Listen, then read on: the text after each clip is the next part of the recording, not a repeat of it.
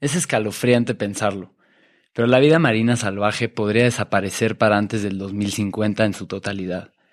La sobreexplotación y la contaminación de los mares es un problema que va mucho más allá del ambientalismo.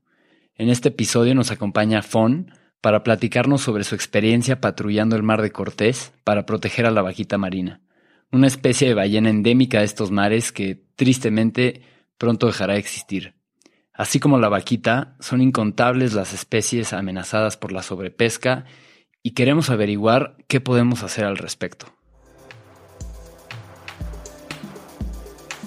Bienvenidos a Tripeando, el podcast en donde se profundiza sobre los temas más trendy del momento.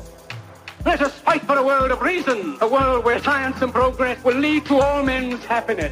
Why do we crystallize imagination? And I have my mind. The mind needs books like a sword needs a whetstone. Artificial intelligence could spell the end of the human race.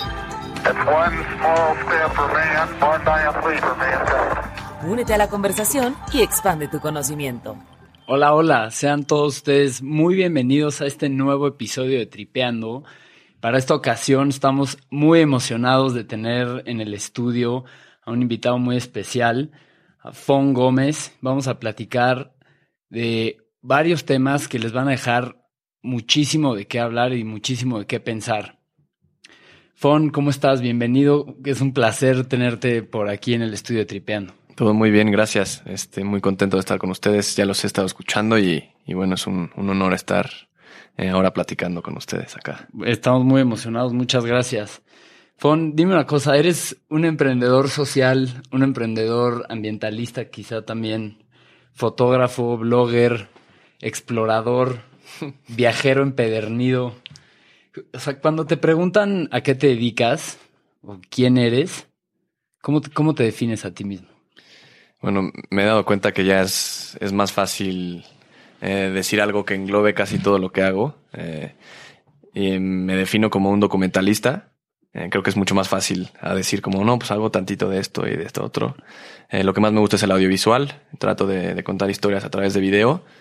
Y bueno, sí, documentalista creo que es la, la palabra que mejor lo, lo describe. Y, pues bueno, eh, estoy empezando en, temas, como dices, medioambientales y de derechos de los animales también. Pero bueno, siempre haciendo foto y video es la base de todo.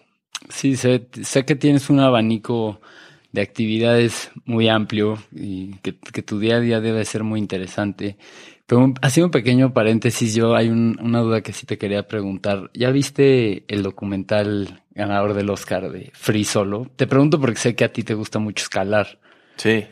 No, qué locura de documental. Me lo eché en el cine antes de los Oscars. Eh, y, ¿Y bueno, ¿Qué opinas? ¿Qué opinas de este güey?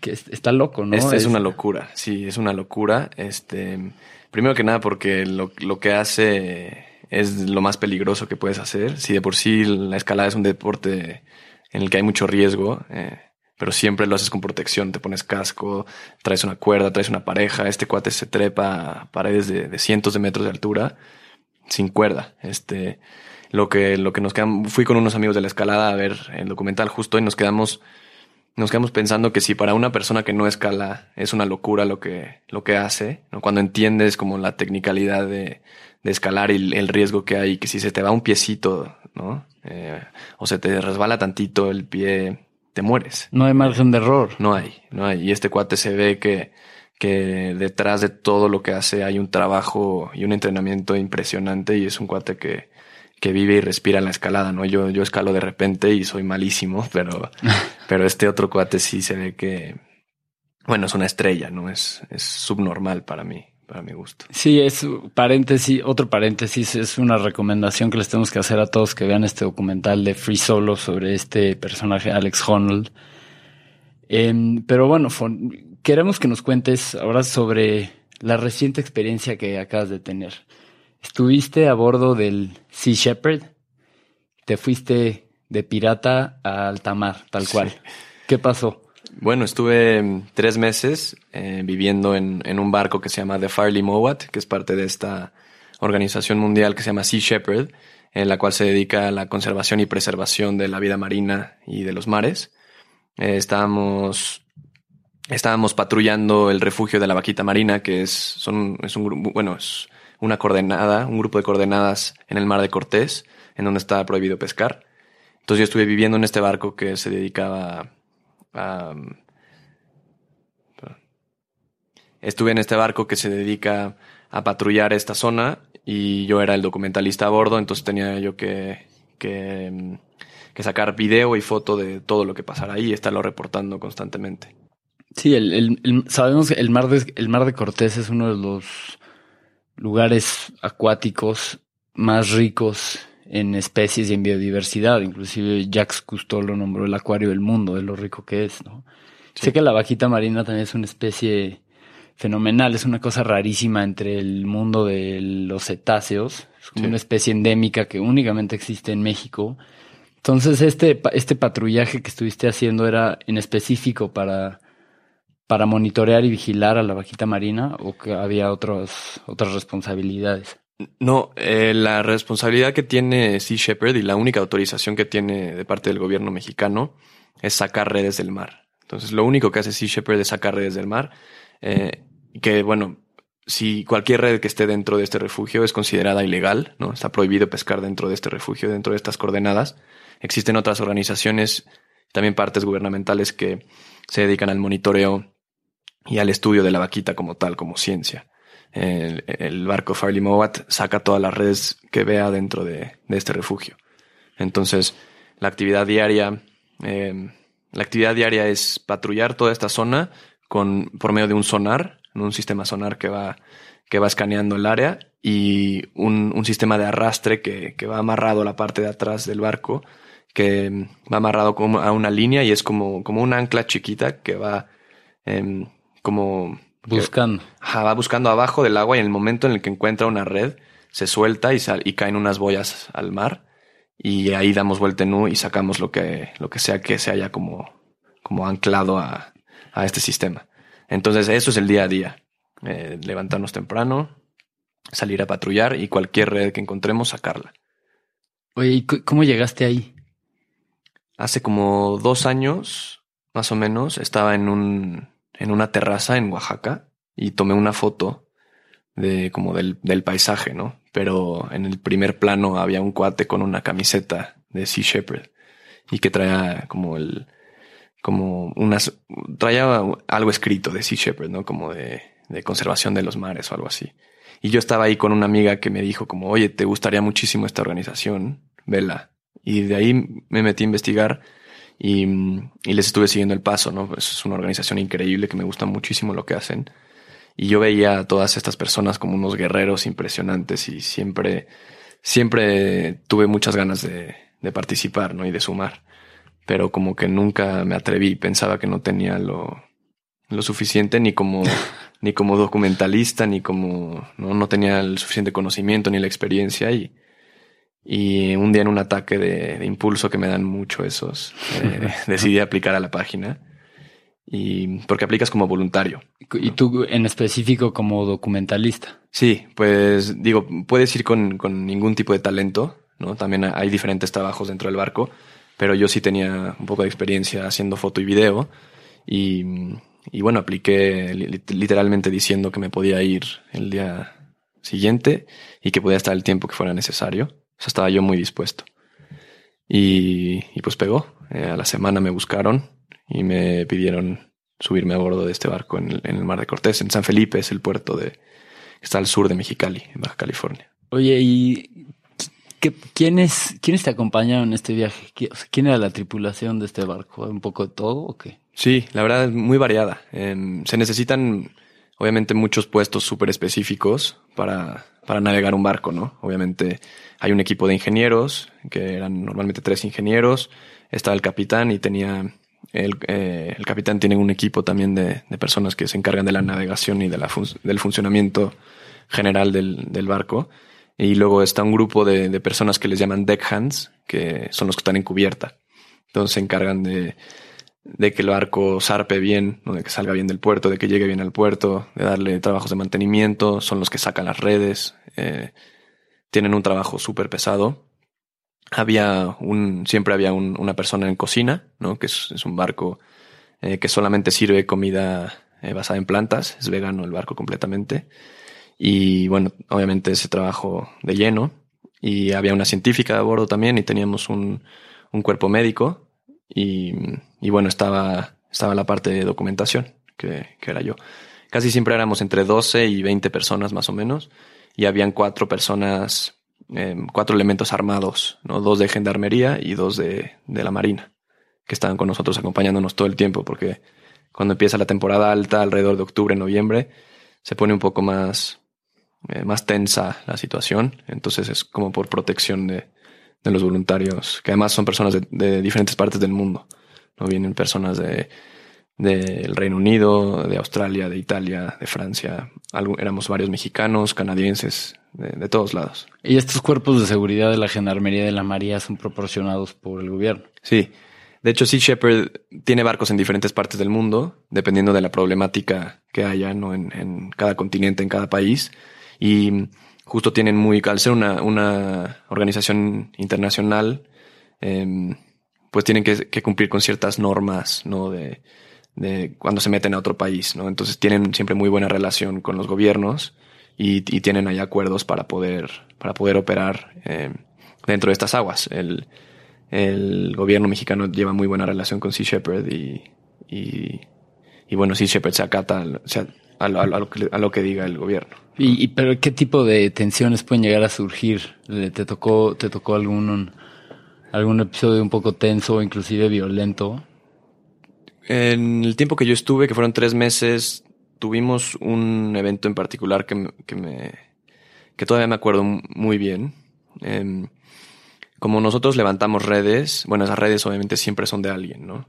Eh, cualquier red que, que se ponga ahí es ilegal y por ende la sacamos, pero hubo un momento en el que estábamos patrullando a la mitad del día y vimos un par de pangas, como tres pangas, eh, a lo lejos que estaban que se veía que estaban tirando redes al mar, ¿no? Algunas estaban jalando ya algunas cuando nos vieron llegar. Eh, normalmente cuando ven el barco de Sea Shepherd, los pescadores ilegales se van, ¿no? Porque saben que están cometiendo un acto ilegal y que nosotros tenemos comunicación con la Marina. Eh, en esta ocasión se quedó una de las pangas. Se fueron dos y se quedó una. Y nosotros detectamos la red que ellos habían tirado y empezamos a jalar eh, uno de los, de los dos extremos son, son redes larguísimas, ¿no? Llegan a medir cientos de, metros, no más de un campo de fútbol de, de, longitud. Empezamos a jalar e, esa, ese extremo y los pescadores se acercaron al barco primero como a mentarnos la madre y, y al darse cuenta que nosotros no estábamos parando, eh, se regresaron a buscar el, el, el, el otro extremo, ¿no? el ancla que dejaron del otro lado y empezaron a jalar. Entonces estábamos jalando la misma red, obviamente nosotros mucho más rápido por tener más tripulantes a bordo. Y, y ahora sí como, como la dama y el vagabundo con esa escena del, del espagueti, sí. se, se, fueron juntando la, la, las dos embarcaciones hasta que tu, tuvimos a los, a los pescadores a, a 10 metros o menos. Yo los tenía, yo, eh, bueno, mi trabajo como era sacar foto y video, yo tenía sus caras en el lente, no los tenía aquí de cerquita. Y fue ahí cuando ellos se dieron cuenta que pues ya la batalla estaba perdida, cortaron la cuerda, bueno, la, cortaron la red y se, y se dieron a la fuga, ya tapándose la cara con gorras. Este, era obviamente era una embarcación ilegal. Y, y bueno, fue, fue muy tenso eso, sobre todo porque cada que, que tú subes un metro de red al, al, al barco, pues la red no viene vacía, ¿no? Viene llena de animales y, o sea, y teníamos en, en, en, ese día subimos más de 800 animales a la cubierta del barco. ¿Qué tipo, qué tipo de animales te, fuera de esa experiencia en general, qué tipo de animales te llegaste a encontrar atrapados en estas redes clandestinas? Bueno, en, en mi tiempo ahí eh, vimos rayas, peces de todo tipo, eh, muchos cangrejos. Los cangrejos la sufren mucho en esas redes, no sé, se enredan muchísimo. Eh, habían estrellas de mar, habían diferentes tipos de, de moluscos, habían pulpos, habían... Eh, de todo. De todo. De todo. Y, ¿Qué, qué? y, y lo, bueno, en, en, otras, en otras ocasiones, Sea Shepherds ha encontrado lobos marinos. Hace poco encontraron una vaquita muerta, que fue una noticia terrible. Eh, hubo, de hecho, una vez un tiburón blanco que también habían encontrado muerto ahí. Hay ballenas. O sea, ese es un, un y es una cosa muy, muy común en la pesca, ¿no? Eh, no es nada más exclusivo a, a esta campaña de Sea Shepherd. Es algo que pasa todo el tiempo en los mares eh, cuando pescamos cualquier especie. Sí, claro, y es, es un problema que tendremos que ahondar mucho más en, en, en, otro episodio, todo el problema de la sobrepesca y no solo eso, la contaminación de los mares y en general lo amenazado que está, lo amenazada que está la vida marina. Es un tema un tanto deprimente y que vale la pena eh, explorar muchísimo en ello. Pero, y en general, tu anécdota favorita de todo el viaje. Ese día fue un, fue un muy buen día, a pesar de que, de que fue muy tenso y de que eh, es, es, muy feo ver cómo se empiezan a morir animales en la cubierta. Eh, y más cuando, cuando estás tú tan metido en ese tema de, de la protección y, de, y, que estás justo para evitar que pase eso que está pasando allí. Eh, fue como... Eh, ese día sí fue muy fuerte y, y, en general como que el día a día era muy parecido. Eh, vivir en un barco no es nada fácil. como que mucha gente tiene esa idea de... Y me, me preguntaba, oye, ¿cómo te fue en tu viaje? ¿Qué tal tu viaje? Es, qué increíble estar en el mar, ¿no? Es difícil. Es, es, precioso, la verdad es que todos los días veíamos el amanecer y el atardecer. ¿no? Eso fue de, de, lo con lo que más me quedo, ¿no? Que todos los días vi el sol salir y el sol, sol caer y eso nunca me había pasado. Pero sí es muy complicado estar en el mismo edificio, ¿no? Todo lo que tienes está en ese, en ese barco, ¿no? Está tu cuarto, está tu baño, está el comedor, está el lugar donde trabajas. Eh, no, no sales de ese ambiente y, y, necesitas tener la salud mental muy chequeada y, y, estarte cuidando mucho porque además convives con personas eh, que son muy diferentes a ti, que tienen diferente historia, no diferentes intereses y, tienes que llevar la fiesta en paz, ¿no? La, verdad es que tuvimos una, una tripulación increíble eh, que al final del día se vuelve tu familia, lo quieras o no. Eh, entonces, pues bueno, sí, fue una experiencia muy completa. Tuve días muy bonitos en los que eh, liberábamos animales y no teníamos casi ningún muerto. Eh, otros días que, como este que les contaba, que sí fue una tragedia. Eh, y bueno, habían accidentes ahí. también se cayó un helicóptero de la, de la Armada y nosotros fuimos como a hacer una búsqueda en colaboración con, con el gobierno. entonces sí eran, eran días tensos, ¿no? Ese día trabajamos toda la noche, estuvimos esperando a que a que bajaran buzos a buscar al, a las personas que habían caído en, el helicóptero y, y bueno, sí muy variado todo. Eh, y te, toca un poquito de todo, que es lo, eso sí es muy interesante, no había ningún día que, que fuera como muy promedio. Sí, yo, eh, a mí lo que, lo que me, lo que me gustaría preguntarte, más allá de la experiencia, es que este fenómeno de la pesca clandestina en general sobre la sobrepesca es que no existen, en verdad, al ser una actividad que ocurre al margen de la ley, no existen datos, o sea, los busqué, no existen datos ni cifras concretas que te puedan dar una dimensión del tamaño del problema, ¿no? Entonces, yo creo que tu experiencia es, es muy válida porque podemos llegar a identificarnos o a conocer más del problema pues a, con recuentos anecdóticos. Sí. Pero no sé si pudiste averiguar un poco más sobre eh, la raíz del problema. O sea, ¿crees, ¿crees que esto sea un síntoma de pobreza? ¿Es un síntoma de la falta de oportunidades que vive el país? Porque obviamente los pescadores que están haciendo esto no lo hacen por deporte, no lo hacen, lo hacen por necesidad. Lo que me lleva a preguntar también cómo llegaron a pensar o a platicar qué soluciones se pueden implementar a este tipo de problemas, cómo, cómo disminuir las prácticas ilegales. Sí, de hecho, el gobierno en la presidencia de Enrique Peña Nieto lanzó un programa en el que empleaba a pescadores con permiso, eh, les daba como un fondo para que no pescaran. Entonces era una manera de, de que tuvieran trabajo y de que no estuvieran afectando directamente a la extinción de, de, las dos especies, porque no solamente la vaquita está en peligro de extinción, sino el pez totoaba también. Entonces, ese sí era un programa que, que estaba funcionando y que justo esos fondos acaban de retirar eh, hace unas semanas con, con, nuestro nuevo gobierno. Eh, era, era un programa que estaba funcionando bien. Sí había que invertir, obviamente, pero era por, por la protección de dos especies endémicas de México. Otra iniciativa muy interesante era una en la que los pescadores locales, con sus pangas y sus permisos, salían a patrullar a las cinco y media de la mañana desde el puerto de San Felipe con el barco de, Sea Shepherd. Entonces es- ellos eran pescadores, que sí, su trabajo sí era pescar, pero le dedicaban su tiempo y sus embarcaciones a patrullar el refugio de la vaquita con nosotros. Iban, eh, iban abarcaban eh, más territorio que solamente nuestro barco, ¿no? Podíamos, podíamos cubrir más territorio. Y si ellos encontraban una, una red o cualquier cosa, nos apuntaban las, las coordenadas y nos las pasaban para que nosotros fuéramos a retirar la red. Entonces, de alguna manera, se estaban generando empleos, se estaba cambiando un poco el sustento de, de los locales de la zona. Y, y, bueno, pues se hacía mar- mancuerna con esta organización y, y el interés eh, que se compartía era justo de protección y conservación. No, no, no había por qué, por qué pelearse o por qué tener una riña de no es que los pescadores contra Sea Shepherd ni nada, porque nunca fue así. No, y ese no es el, el- el problema en, en general. ¿Y ¿Había un incentivo económico para Sí. estos pescadores? Sí. Que reportaban una red. Exacto, sí, sí. Ellos por patrullar eh, al lado de, o sea, en conjunto, eh, era, era ya su, su ingreso. Y había otro programa, también eh, todas las bolas de, de plomo que, que, que se encuentran en las redes, ¿no? Son, son cientos de, de pelotitas.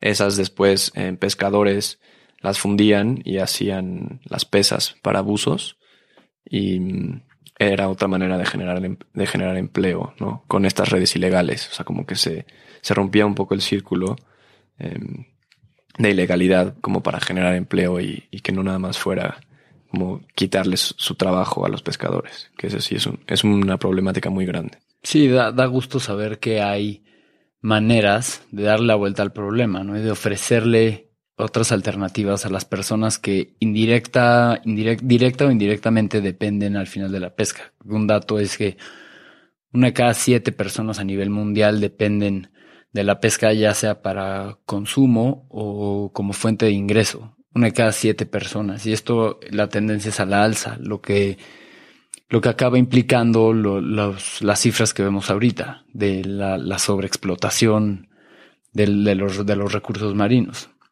O sea, estamos hablando de una industria que vale más de 250 billones de dólares anuales y que, de nuevo, el total, el total de lo que eso representa para la vida marina es que ahorita estamos viendo que un 90% de las de, de las pesquerías a nivel nacional, 90% de estas pesquerías están calificadas como explotadas en su máxima capacidad o ya sobreexplotadas. Lo que te dice que esto no es sostenible. Entonces, no hay manera que sea sostenible y tenemos que buscar soluciones. Sí, hay una, una cifra muy, muy potente que dice que para el 2048, creo, o 2052, eh, ya no habrá peces en el mar si seguimos al ritmo al que estamos ahorita. Entonces sí, definitivamente no, no es sustentable darle de comer al ritmo al que vamos, ¿no? Y con, con los patrones de, de hábitos que tenemos hoy en día a toda, la a toda la población. Es una locura. O sea, tendremos que dejar de comer sashimi Por supuesto. y ceviche. Por supuesto, sashimi de alguna criatura de mar o, o ceviche de otra criatura de mar. Se pueden hacer de otras cosas, ¿no? Yo soy sumamente...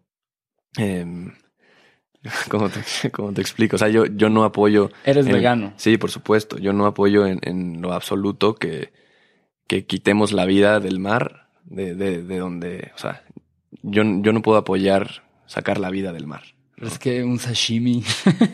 Sí, bueno, ese es, ese es un, un tema súper interesante.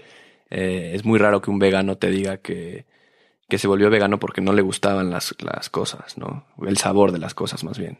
Yo te lo, te lo digo en mi, en mi caso personal, ¿no? A mí me gustaba todo, todo, todo. Yo no, no había nada que yo no comiera más que erizo de mar. El erizo no me gustó nunca. Pero bueno, fuera de eso, em, pues si queremos seguir viviendo nosotros también es una, es una cosa eh, como a, a pensar, ¿no? Dicen que si se mueren los mares, nos morimos nosotros.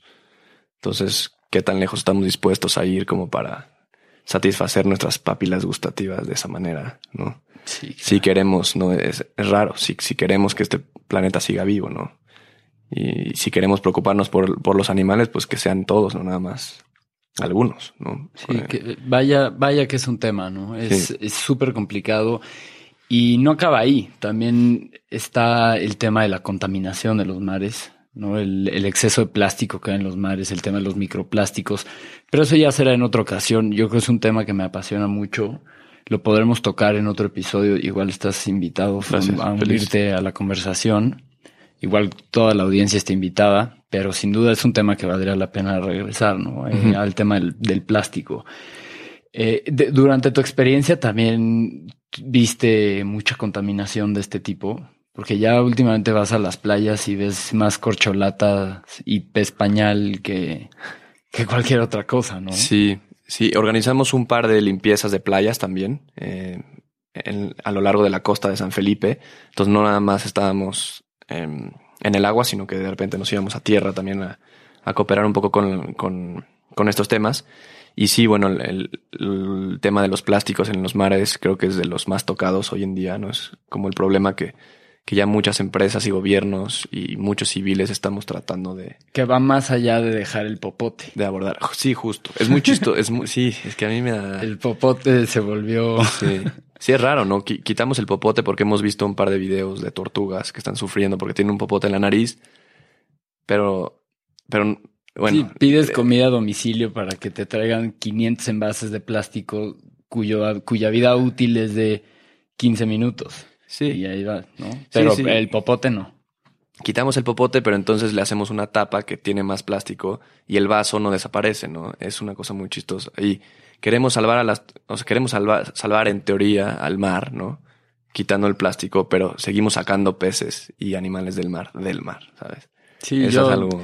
no quiero sonar hipócrita porque a mí sí, yo soy muy fan del sushi. Sí, sí, pues es eso.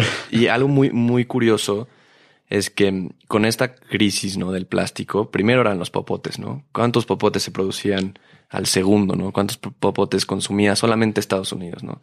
Después se salió el tema y, y salieron, más bien salió a la luz las colillas, ¿no? Qué problema de plástico y de contaminación con las colillas. Y algo que muy poca gente se atreve a mencionar es que alrededor del 40, 46% del plástico que se encuentra en los mares hoy en día son redes de pesca. Dos redes o que fueron abandonadas o excesos de redes. eh, creo que es muy difícil dimensionar la cantidad, o sea, más bien la- las dimensiones, bueno, dimensionar las dimensiones, no, dimensionar como la longitud y los, la redundancia. Ajá. los pesos, em, las medidas que tienen estas redes para, para sacar esa cantidad de, de peces al... Y es exacto lo que te iba a decir. Estas redes tienen doble efecto negativo, ¿no? Por un lado es la contaminación y por otro lado es lo que ya mencionabas, ¿no? Que cada red que está destinada para pescar algún tipo específico de animal, no sé, el atún, se acaba llevando Cinco. pues, cinco. Sí, es por un kilo de, de pesca eh, intencionada. O sea, si yo quiero un kilo de atún, me llevo de calle sin querer cinco de cualquier otra especie, ¿no? Llámese ballenas, tiburones, leones marinos, todo tipo de peces, em, todo tipo de moluscos. sí, y la vaquita marina, que no quiero sonar, no quiero sonar pesimista, pero creo que ya está. eh, O sea, los números, los últimos números que vi es que ya está al borde de la extinción, a tal grado que ya no se espera, por pura probabilidad, no se espera que esta especie pueda tener un pues una vuelta a la vida, ¿no? Parece que ya está condenada, que lo cual es tristísimo, porque como decías, es una especie endémica, aparte es muy bonita. Sí, quedan menos de. Dicen que quedan entre 22 y 16 vaquitas marinas en el mundo. Es, es un tema tristísimo, la verdad. Y sobre todo porque la vaquita marina se va entre las redes de que están, que están hechas para otra especie, ¿no? En realidad nadie se quiere meter directamente con la vaquita. No tiene ningún uso comercial, no, no tiene ningún uso. Sí, en, espe- en específico sé que con de la totuaba, ¿no? Que también es una de las espe- especies endémicas que decías. Que de hecho yo conozco un lugar por aquí que sirve totuaba. Muchos. En la Ciudad de México hay muchos. Y es ilegal. O, No, no es ilegal porque es de granja. en- o sea, es, es ilegal vender totoaba salvaje, obviamente. Eh, de hecho, yo he tenido un par de, de intercambios con, con dueños y gerentes en restaurantes mexicanos que sirven totoaba. Eh, todos dicen que, que están cumpliendo la, la- la ley, ¿no? las reglas y que tienen sus, sus permisos. Em, lo que a mí me brinca, que, que quiero que tú me des tu opinión, es que mm, aunque sea un animal de granja, el hecho de que se esté normalizando y haciendo como común que cualquier persona encuentre en una carta, en un menú de un restaurante, una especie en peligro de extinción, a mí, me, a mí sí me parece que es una gran irresponsabilidad de, de parte de estos restaurantes, ¿no? Es como si yo tuviera rinocerontes blancos que yo hubiera criado y yo digo, no, pues yo les, los puedo vender, puedo hacer lo que quiera, son, son de criadero. ¿no? Es Pero sí. es la especie en sí, ¿no? Claro, Que, es la especie en sí, independientemente si sea salvaje o de granja. Em, es que yo creo que el problema viene de la demanda, ¿no? De nuestras satisfacer las necesidades de consumo que tenemos hoy en día es, es impresionante. O sea, Completamente. por, por subir una foto a Instagram con tus pies de sushi, ¿no? Que, eh, que se ven preciosas. Eh, y ca- cada vez, ¿no? Cada vez más popular, ¿no? Pero yo creo que si la de, yo siempre he pensado que si la demanda existe, la oferta va a encontrar la manera de llegar, inclusive aunque sea por el, por, por vías ilícitas o por el mercado negro. completamente de acuerdo. Justo, y es justo lo que pasa en el mercado negro en China, que esto creo que no lo, no lo he dicho, pero el problema de la vaquita marina es la demanda que hay por la vejiga natatoria del pez totoaba. Entonces, esta vejiga se vende a miles de dólares en el mercado negro en China. Entonces, el consumidor chino, que está dispuesto a pagar más que lo que pagan por cocaína o por oro, em, bueno, están dispuestos a pagar eso y, ese hecho de, no, es, de esa demanda de, de este consumidor está como marcando el destino o, la extinción de dos especies en, el- en mares ¿Y mexicanos. qué buscan con la vejiga del pez totoaba? Dicen que tiene propiedades afrodisíacas y curativas, pero lo peor de todo, que, que de veras me parece ridículo, es que se, se ha comprobado que, que no, no tiene ningún efecto. Es como los cuernos de... Exacto, lo que te iba a decir. De el, marfil, ¿no? El, mm, El marfil es igual, es como un que será un, un bien de consumo en los mercados China, de, de China y del sureste de Asia que son casi eh, tabú, ¿no? Que les, a- les atribuyen propiedades sobrenaturales.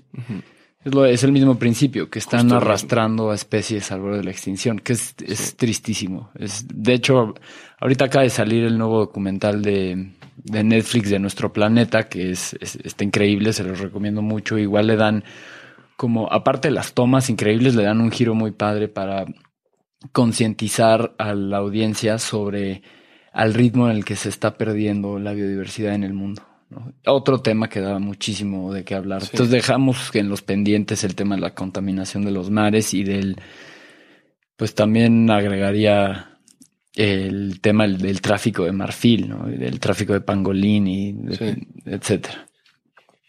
Sin duda, sin duda es un tema por lo del cual nos podremos dejar aquí, yo creo que horas hablando, ¿no? Porque es fascinante. Pero Fon, si, si no tienes nada más que agregar, yo creo que hemos cubierto bastantes temas ya. Me encantó la conversación. Qué gusto tenerte aquí. Muchas y gracias. esperemos tenerte pronto para seguir discutiendo temas que, que, que nos gustan mucho. Y pues prometo ajustar mis, ir ajustando mi dieta cada vez más. Sí, sería buenísimo para ti, para los animales y para el medio ambiente. Venga, pues muchísimas gracias por escucharnos. Esto fue Tripeando.